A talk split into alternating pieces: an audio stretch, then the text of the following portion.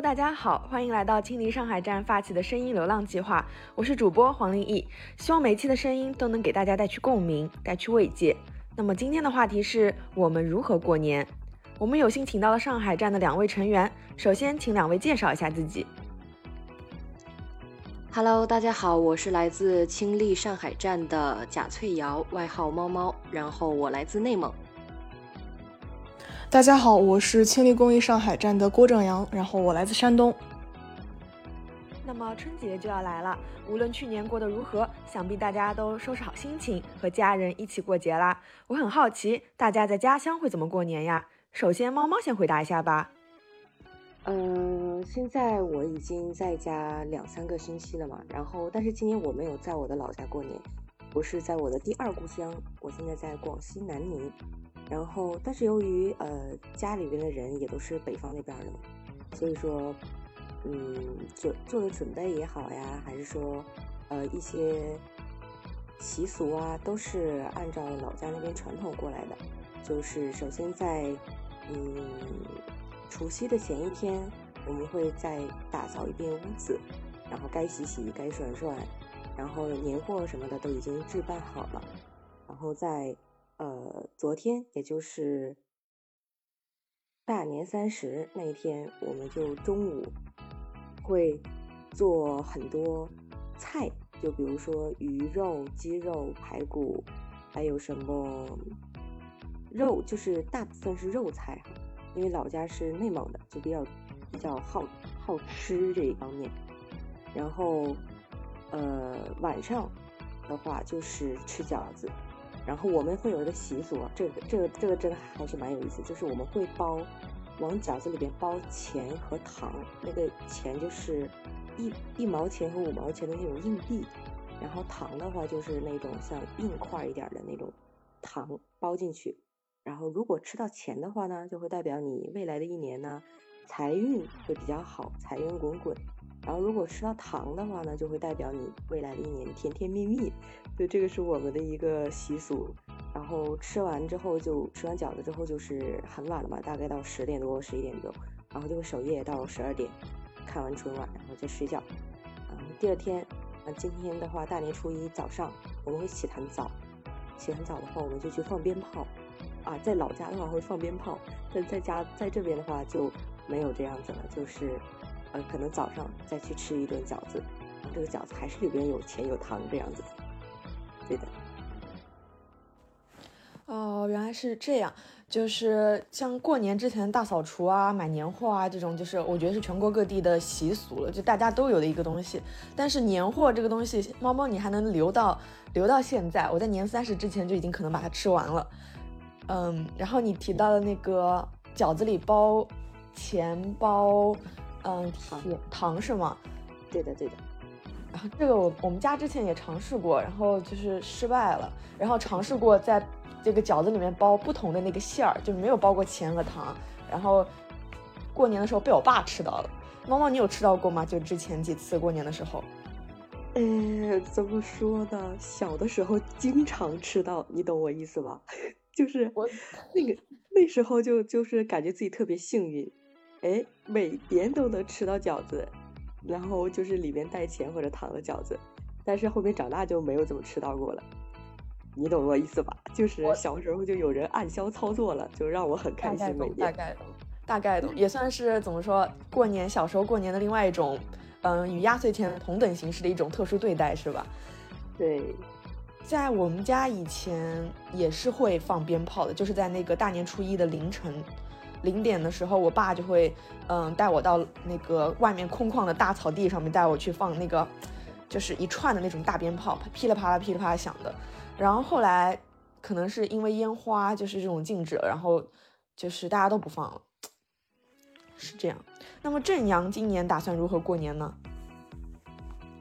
嗯，然后今年的话，我就是跟往常一样，就是回到了我的家乡山东东营。然后呢，我的爷爷奶奶还有姥爷姥姥之间住的比较近，然后他们呃住在同一个小区，然后只隔了一个单元。所以呢，我的爸爸妈妈还有妹妹是去了我的爷爷奶奶家，然后呢，我留在姥爷姥姥家过年。然后这样子的话，两边的老人就都有人陪了。然后我是过年之前的话，也是就是呃帮着一起贴窗花呀，然后买年货。嗯，打扫卫生什么的。然后我大年三十那一天是白天，就是在爷爷奶奶还有姥姥姥姥家，就是来回转悠着玩儿。然后晚上吃了年夜饭，然后看了春晚，然后放了烟花。终于，今年东营算是放开了吧，就是大家可以放烟花了。呃，然后大年其实我一般早上是会跟着去拜年，然后今年因为呃特殊情况，所以就没能去拜年。然后往常的话，一般大年初一中午我们会就是亲戚大家聚在一起一起聚餐，然后今年也没。没有机会实现，但是还是挺快乐的吧，因为大家就是我家里人都聚在一起，感觉还是很温暖的。对的，像听到正阳说，姥姥姥爷还有爷爷奶奶是住在一个小区的，对吧？对对对对，他们就隔了一个单元单元。对，然后我觉得这样的话，就是，呃，你可能中午去他家吃饭，然后晚上又回到。就是自己家吃饭，就这种感觉很温馨。包括像是过年的时候会拿到很多的压岁钱啊，这种，嗯，就是哪怕就是没有走亲戚，我相信正阳今年压岁钱应该也拿了不少。嗯，那么像我的话，就是考虑到像二次感染这种问题，我我们家今年就没有回到外公家去过年了。然后三个人，我爸妈和我就在自己家过年了，然后也没有走亲戚。嗯，这样的日子可能，嗯，有点平常，和平时没有什么太大区别。但是我们家三个人能够聚在一起吃，一起吃一顿中饭，这已经对我们来说是很大的一个团圆了。那么想问一下，猫猫今年在，嗯，如果你是在自己的家乡的话，应该会怎么过年呢？呃，如果在自己老家的话，嗯，因为我爷爷奶奶是住在乡下的嘛，然后，嗯，过年的话都会。回到那个农村那边，然后，但是可能我的姑姑他们就没有办法在大年三十那天赶到，因为他们要回到呃自己丈夫那边的亲呃那边家庭要过，然后在那边过完之后再回到这边。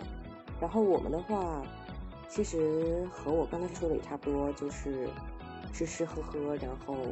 会就是一些长辈啊，他们会打麻将。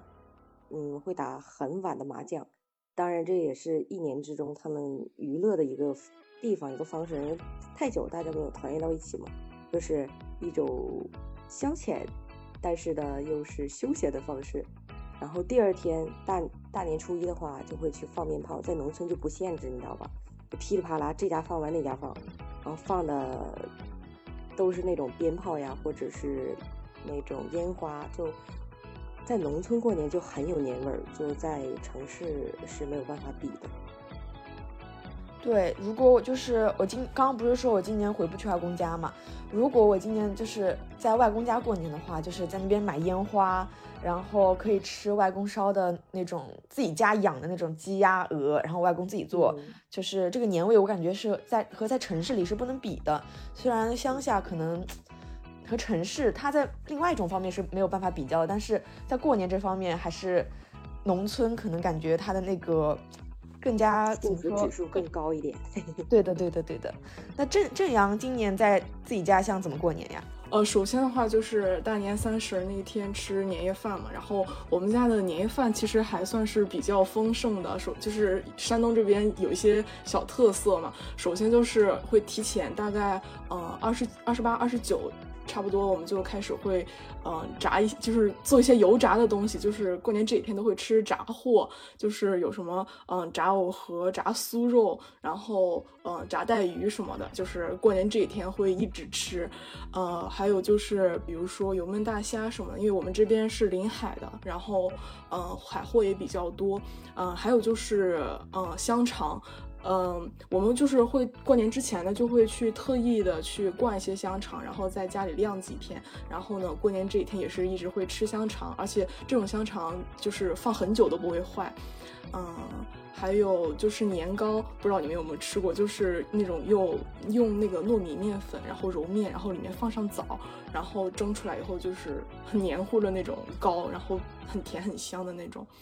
然后我们家年夜饭还会喝那个喝白菜豆腐汤，嗯，主要就是因为豆腐的话就是福的谐音。然后包括我们初一早上的饺子也是会，嗯，吃几个豆腐馅的饺子，嗯，就是说谁吃到谁这一年就比较有福气嘛。然后，嗯，包括我我听到刚才猫猫有说，就是那个有那个糖馅的饺子，还有钱的那种放硬币的那种饺子。然后我们这边其实也会包那种饺子，包括我们还会，嗯，包一些带红枣的饺子，就是，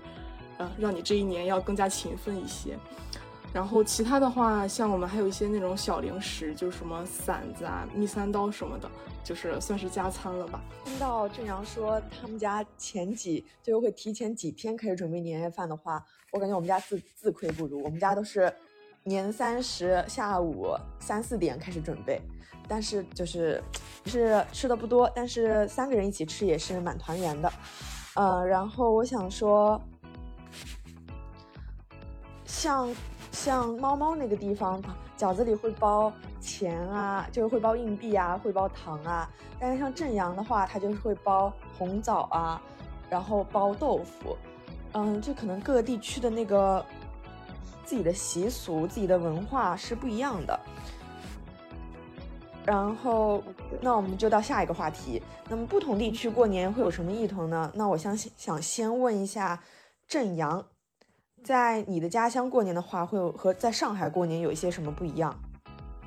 嗯，其实我们这边算是，呃，习俗算是比较多吧。然后，因为我的话是山东人，那我，呃，我前面有讲到，就是我们家的年夜饭是怎么样的。然后，嗯，首先就是我们是除夕那天没有吃，呃，不吃饺子。然后我们是大年初一的早上要吃饺子。然后我们大年初一早上的这，呃，这一天的早上必须。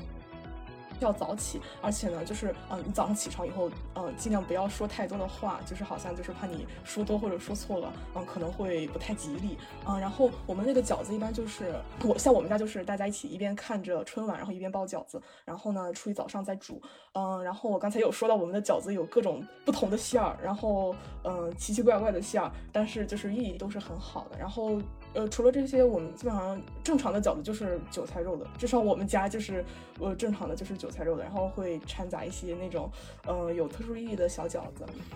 嗯，还有的话就是这一顿饺子，嗯，除了我们自己家吃，还会就是在家里面祭拜一下祖宗祖先，嗯，然后吃完饭以后，我们就会去拜年。然后的话，初一这一天差不多就是这样。然后我们是初三还会有一个小习俗，就是初三回娘家，就是，嗯，可能我爸爸妈妈和妹妹就要来我姥姥、姥爷、姥姥这边来住一下。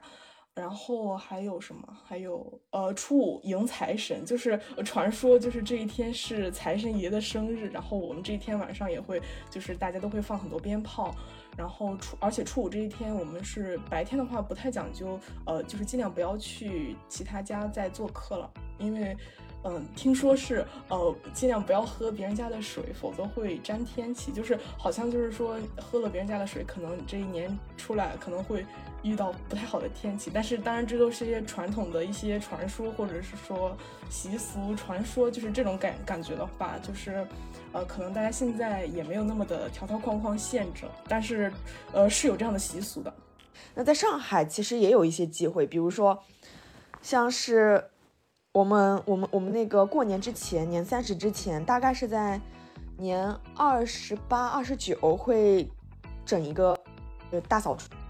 然后会有那种鸡毛掸子，把那个房梁上的灰尘啊什么掸一掸，然后寓意就是掸除晦气，然后来年就是迎接一些更好、更更优秀的一些更幸运的一些事情，然后包括。呃，年前我们在年三十之前会去剪头发、洗澡，这些应该大家都会有吧？就是因为不是有一句话，就是，嗯，正月剪头好像对舅舅不太好，是吧？对我们这边也是有有这种有这种说法，就是正月里面尽量不要剪头，不要理发。刚刚听到正阳说那个迎财神，我我我我我非常有共鸣，因为去年二二年过年那一年，就是我每天晚上睡得挺晚的嘛，然后在大年初一那一天，我就听到稀稀拉拉有几个，就是因为我家不是在市中心，就是也是蛮上海蛮就是蛮郊区的地方了，然后我们这儿。放烟花还是可以放的，但是放的少嘛。然后大年初一那天早上，我在凌晨，我在凌晨的熬夜的时候，嗯，听到外面稀稀拉拉几个鞭炮声，不是不是很多。然后在，嗯，年初五是吗？年初五那天凌晨迎财神，我天啊，外面真的是锣鼓喧天啊，就大家都在迎财神。我那天晚上在熬夜看剧，然后突然也不知道我没有看时间，突然外面就响了，好响好响好响。然后我一看时间零点，我说怎么这么响呢？对我一开始也很好奇，为什么这一天突然会放鞭炮？然后我记得，反正就是小时候问姥爷姥姥他们，就是说这一天就是财神爷的生日，然后大家都要给他跟那个过生日什么什么的。然后差不多初五以后，大嗯有一些商铺就会陆陆续续的开，然后就是迎完生日然后开店。那么我想问一下猫猫，如果就是在。在像是你刚刚说你有第二故乡，那么在第二故乡过年和在第一故乡过年，还有在上海过年，这三个地方过年会不会对你来说有什么不同？嗯，会有不同呀，因为嗯很多亲戚都在老家那边嘛，就在这边在第二故乡过年，那就没有那么多的呃走动，然后但是我没有在上海过过年哈。如果说要在上海过年的话，应该是我以后。呃，可能呃临近毕业啊，那个事情比较多，或者是在上海工作，可能没有办法过年，所以上海过年还没有。然后在这边过年的话，就主要就是和这边的家里人团聚了。然后如果要是在老家那边的话，就会有很多亲戚的走动，我去他家，他来我家，这种小时候觉得很快乐哈，长大了的话就觉得很。那种 social 的场合就很烦，还不如自己在家里边再吃两个饺子。然后，呃，我要讲一个很很有意思的东西，东西就是那个你们之前不是讲到就是呃放鞭炮呀，还有就是迎财神嘛。然后我们老家嗯有一个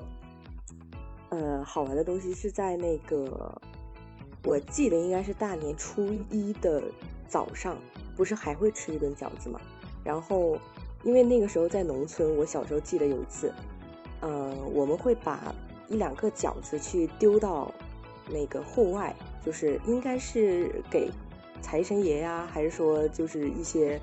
呃神仙啊什么吃的。但是最后这些饺子都会被猫猫给吃掉，因为就是会有老家会有养那种野猫嘛，然后就会发现哎没有饺子了，然后就。就放在那种窗台上，其实都是被猫给吃掉的。然后后面我小时候我就想，哎，难道猫猫就是呃神仙吗？猫猫就是财神吗？这还蛮有意思的。小时候觉得财神爷，然后这种土地土地公这种转世过来，对对对，然后附身到猫猫身上，对吧？对的。嗯，那我来分享一下上海过年的一些习俗。就是也不能说是上海过年习俗，是我们家过年的一个习俗。就是，嗯，就像刚正阳说的，就是会在年三十的时候，嗯，祭祀老祖宗。就怎么说呢？就是我们会在过年前会包那种，嗯，用锡纸怎么说？锡箔，锡箔包的那种汤，就是那种，嗯，元宝，然后会。会在过年的时候，在灶台上烧一些给老祖宗，在课堂里面烧一些给老祖宗，在门口烧一些给老祖宗，然后还会就是在在自己动筷之前，你得先在在灶台上，然后在课堂，在门口，在三这三个地方分别给老祖宗摆上香，然后摆上烛火，然后还要摆上就是那种面条这种，嗯，然后给他们摆上了，你才能自己动筷吃。然后像吃这种东西的话，我们会吃大汤圆，就是个头很大的汤圆，里面可以吃到咸肉的汤圆，或者是吃到甜芝麻的汤圆。我比较喜欢吃到甜芝麻的汤圆。过年的时候，我爸就会问我，你想吃甜的还是咸的？然后我一般都会吃甜的。然后，嗯，在上海早些时候过年还会有那种剪指甲的习俗，在腊月二十五的时候，全家还要一起吃腊八粥。在北方的时候，这种粥可能就叫做腊八粥。然后，但是上海它是在腊月二十五号，然后就是大家一起吃腊八粥。但这个习俗现在已经，反正我们这儿好像就已经是没有了。然后这这个是寓意，就是说曲意祈福。然后就是有些人如果家里，比如说五口人，现在只到了四口，然后四口人吃上了，还要给那个第五口再也要摆上一碗，他没吃也要给他摆上一碗。那么，嗯，正阳在你的家乡以前过年和现在过年有什么区别呀？嗯，其实我感觉区别还是挺大，因为我小小时候有几年是回到了我的老家去过年，因为现在的话，嗯，我爷爷奶奶也是搬回了城市里面，呃，搬到了城市里面。然后以前的话，我就是回老家过年，然后就跟其实一开始毛毛也有讲到，就是呃，确实老家放鞭炮真的是比较的嗯狂放，比较肆无忌惮的那种，就是大家在自己的院子里就是想怎么放就怎么放，而且就是小孩们会有各种玩的那种鞭炮。那刚刚正阳提到了，就是嗯，以前过年和现在过年主要是一个嗯那个放鞭炮的问题。那么嗯，想问一下猫猫，你觉得以前过年和现在过年的区别是什么呀？呃，我觉得以前过年和现在过年，对于我这一辈儿差别好像不是很大，但是听到长辈，就比如说我父母那一辈儿和我这一辈儿的对比，我就会就会觉得区别很大。因为，嗯，他们那个年代就是七八十年代嘛，就还还没有那么的富裕。然后呢，过年对于他们来说是一件非常重大且开心的事情，就很多吃的东西啊，还有什么穿的东西啊，就一年到头都不会有，只有过过年那一天才才会有。嗯，比如说什么新衣服，一年只有一件，而且还是妈妈自己做的那种。但是像咱们现在新衣服不是随时随地都可以买到嘛，对吧？然后像吃的东西，像，嗯，在他们那个年代，就比如说鸡蛋呀，甚至那种，呃，馒头或者是玉米面的那种饽饽，就对于他们来说都是非常奢侈的东西。但是现在对于咱们来说，这些东西可能都不会去吃，所以就父母那一辈儿和咱们这一辈儿的过年的区别是蛮大的。嗯，对，然后就是以前过年的时候买一套新衣服，一过年立马就穿上了，然后可以穿一整个正月，就只穿这一，就只只穿这一件，然后不用换的。那现在过年前都不会有买新衣服这一个举动了，就是新衣服我们更多时候会放在那种购物促销的时候去买，对吧？对。那么关于一些春节，就是大家在春节中遇到一些让自己感动的一些瞬间啊，人事物这这方面，嗯，正阳有遇到过吗？哦，我记得前几年有一有一年的春晚，就是呃有专门就是给大家展示，就是其实虽然我们都是在春节假期中，但是也有很多的。嗯，不管是呃电力公司或者是一些就是和春晚相春晚的节目相关的一些工作人员，其实他们是没有假期的，所以每次就是看到他们和我们的对比，和我们的幸福的春节一对比，就感觉啊还有很多人在为我们默默付出，所以我感觉我们能够有一个这么开心的春节，真的是来之不易的。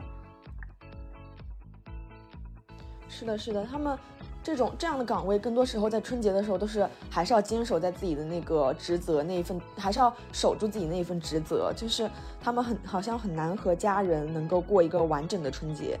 那猫猫呢？猫猫对于春节有一些什么感触吗？嗯，感触啊，感触的话，我觉得可以分享一下我前几天在 B 站上刷到的一些关于春节的视频，就是零八年广州。广州站那个春运的事件，就是那个时候我还很小，然后我是，嗯，前几天才完整的了解了一下这个事情。就是当我看到，呃，很就是好几十万的人滞留在那个车站，然后很多人都因为呃寒冷和饥饿，因为他们就是就有点像那种。人人山人海，我觉得都无法形容。我觉得下一秒可能会发生踩踏事件那种人多密集的程度，所以大家就只只能站在原地嘛。然后很多人因为饥饿或者是寒冷都无法呃动弹，然后已经就是身心俱疲的时候，然后啊那个镜头给到那个大屏幕就就是从已平运，或者是由于什么天气，或者是铁路故障什么的，一瞬间亮成那种全部是绿色的，已已开通的那种，就那个心呐，那个一瞬间就会感觉，嗯，这个就是中国人民那种。然后包括像，呃，很多警察他围成那种人墙，就是为了呃防止那种踩踏事件，还有呃。把大家情绪稳定下来，然后还有一个特别印象深刻镜头，就是说有一个小孩他顶不住了嘛，然后大家就呃很自觉的用那种撑起来的手把孩子运到了那种空的地方，然后那个警察喊着说把孩子的妈也运过来，然后大家就把那个妈妈也在呃传送过去，就那个感觉就觉得呃虽然说离自己现在很遥远，但是我觉得这个是。历史上面真正发生过的事件，然后它也是一次非常成功的，嗯，就是把这个滞留这个问题解决了的时间，我觉得就特别的感动，特别的好。然后包括像什么人民日报呀、新华社呀，他们剪辑的一些就是关于中国人一些人情味儿啊那种的，都会让我觉得啊，原来这个就是中国，就是很。很感动，然后很慰藉那种感觉，就是我对于春节的感慨呀。大家都想回家过年，过年对于中国人来说真的很重要。猫猫提的这个新闻，我之前也看到过，就是零八年那个是零八年吧，就是广广东那边那个春运，它那边堵塞了。然后当时就是看到的时候，还是觉得我们祖国发展的，从零八年到现在二二年、二三年，这个发展的是。那个速度是非常快的，而且包括最后的成果也是非常瞩目的。嗯，然后我对于春节的感触可能就没有两位说的这么，嗯，就是这么大，就是。呃，我的春节感触很多很多，就是聚焦于过去和现在给我带来心理上一个变化。说，首先就是，呃，我们感我感觉这个时光过得是真的很快，从自己十岁到自己二十岁，这时光就一下子就过去了。小时候会收到很多很多红包，然后到现在是要我去给家里的一些长辈，包括小辈去发一些红包了。然后像是过年的时候，春节的时候很热闹。我们小区就属于老人会比较多，所以在平时的时候小区里人会比较少。但是，一到过年的时候，就是小区里停满了各种各样的私家车，大家都回来过年。年年三十那天都都回来过年，年初一的时候车子才会陆陆续续开走。但是就是在这样的情况下，还是感觉年味少了很多。大家在过年的时候，以前可能还会，呃，年三十那天晚上还会大家就是走走。走一走邻居，嗯，聊聊天这种。但是现在的话，年三十大家就是大门一一关，然后在那边看看春晚，然后吃个年夜饭就结束了。对的，对的，现在人情味儿少了一点点。对，可能还是嗯很多限制了大家吧。然后最后一个问题，想问一问两位，今关于二零二三年这个新年有什么愿望或者是展望吗？嗯，猫猫先分享一下吧。啊，新年愿望，新年，因为二零二三年对于我来说哈，应该是非常重要的一年。嗯，我嗯暂时不太方便具体透露出来是什么，但是我可以告诉大家就是。我会在这一年做很多重要的决定。那新年愿望，首先啊，咱就是，呃，心想事成，学业有成。然后呢，呃，还还有一个非常重要的就是身体了，身体，因为呃这几年大家也都非常辛苦嘛，也都很不容易。就希望无论是我自己，还是亲戚、朋友、家人。都能身体健康哈，身体是革命的本钱，没有一个好的身体呀，就没有那个奋斗的资本，没有这个本钱了，对吧？然后再有呢，就是希望自己能天天开心吧，我开心对我来说真的很重要了。然后也希望，呃，收听这期节目的各位呢，也能在二零二三年收获自己想要的东西，然后越来越顺利。就这样。啊，那正阳的愿望是什么呀？嗯，首先的话，肯定就是希望我的家人、我的亲戚他们能够身体健康，因为我呃现在意识到这个真的非常的重要，希望他们能够身体健康、顺顺利利。然后呢，因为我现在还是一个哦大一小生，所以呢，我的大学生活也算是刚刚开始吧。但是呃，因为上一学期可能因为一些因素吧，嗯。对于大学生活的体验还不是够，呃，还不是非常的深入，所以呢，我希望新的一年可以多多的、全方位的继续感受一下我的大学生活，然后呢，能够在自己的专业知识上呢，嗯，有更深入的了解，还有学习，嗯，然后最后就是，也是希望，呃，这期节目的听众大家都能够万事如意，天天开心。那林毅的愿望是什么呢？呃，先说一句客套话，呃，希望两位嘉宾的愿望都能成成真，然后也希望大家能过一个好年，然后我自己心中是希望家人能够平安健康，然后自己学业能进步，然后自己想要的能得想要得到的尽量都能够得到，想要做到的事情尽量都能做到，然后也希望这期的听众。嗯，家人安康，山河无恙，心中有光，福起心碎，万事顺遂，祝大家新年快乐！我们下期再见。